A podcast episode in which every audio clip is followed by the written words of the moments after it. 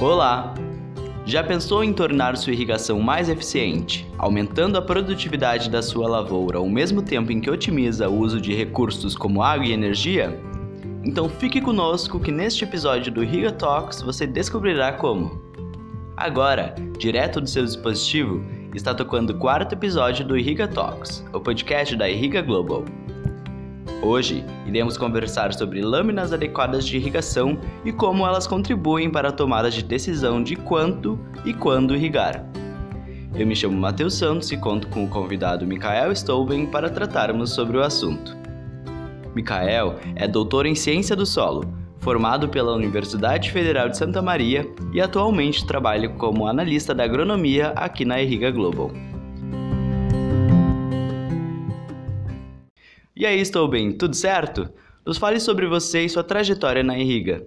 Olá, Matheus e a todos que estão nos ouvindo. É um prazer conversar com você sobre esse tema tão importante para a agricultura irrigada. Eu sou engenheiro agrônomo e recentemente concluí meu doutorado em Ciência do Solo. Na Irriga Global, minha trajetória iniciou antes de finalizar o doutorado, então estou aqui na empresa há pouco mais de um ano. Micael, o que são lâminas de irrigação e qual a necessidade de utilizá-las? Quando falamos em irrigação, surgem diversas dúvidas. Uma delas pode ser qual método e sistema utilizar, quais equipamentos utilizar para isso, e após instalar o equipamento, a dúvida é: e agora? Quando eu preciso irrigar e qual é a quantidade de água que devo aplicar?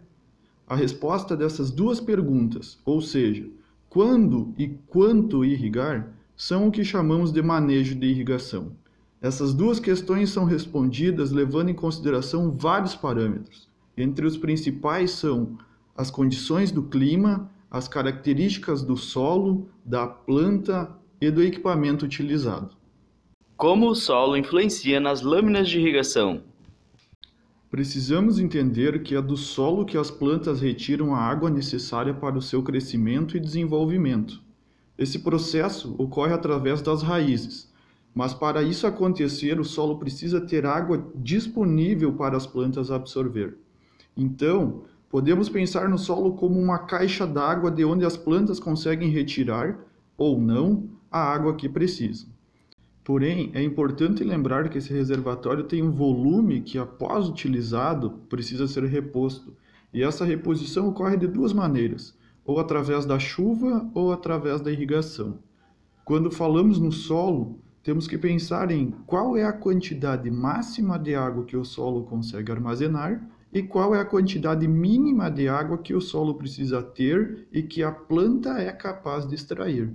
A diferença entre eles é o que chamamos de água disponível, e essa informação será importante na definição da lâmina adequada de irrigação a ser utilizada.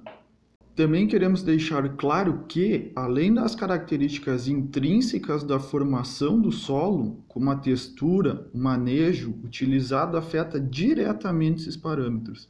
Mas esse pode ser um assunto para outra conversa. Sabemos que cada planta tem características próprias. O ajuste das lâminas deve levar isso em consideração? Com certeza, Matheus. Durante o crescimento e desenvolvimento das plantas, elas necessitam uma quantidade diferente de água.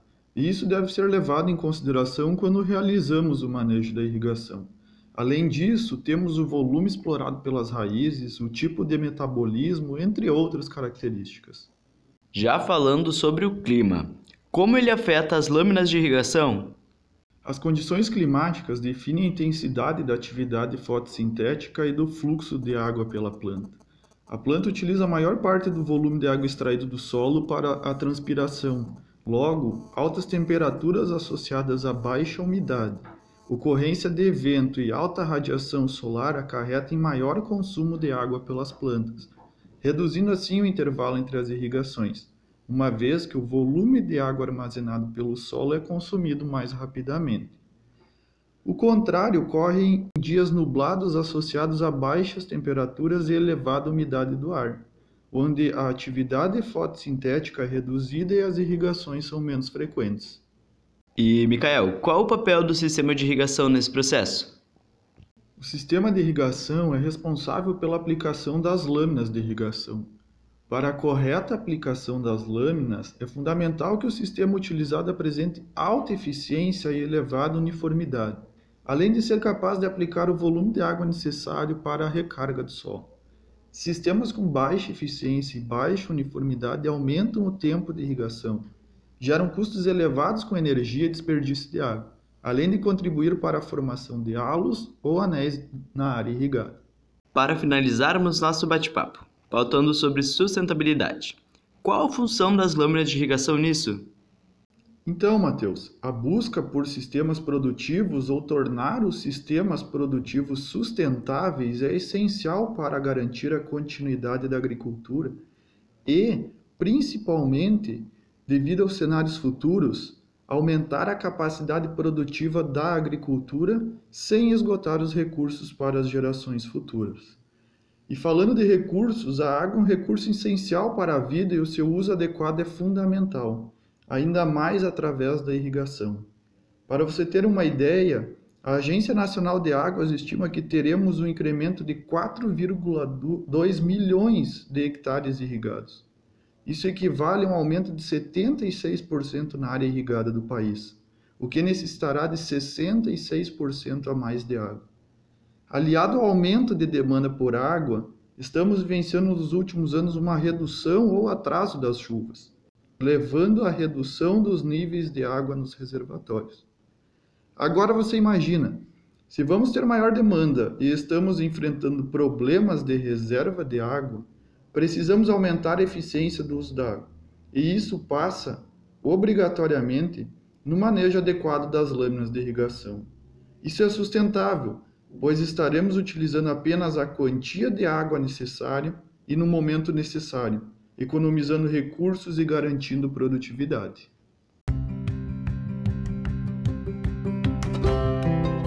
E chegamos ao fim de mais uma conversa do Irriga Talks. Este foi o quarto episódio do nosso podcast. Muito obrigado pela belíssima contribuição, Mikael. Em nosso próximo encontro, você irá conferir a importância da gestão de energia na agricultura irrigada. Esperamos aqui, hein? Tchau, tchau!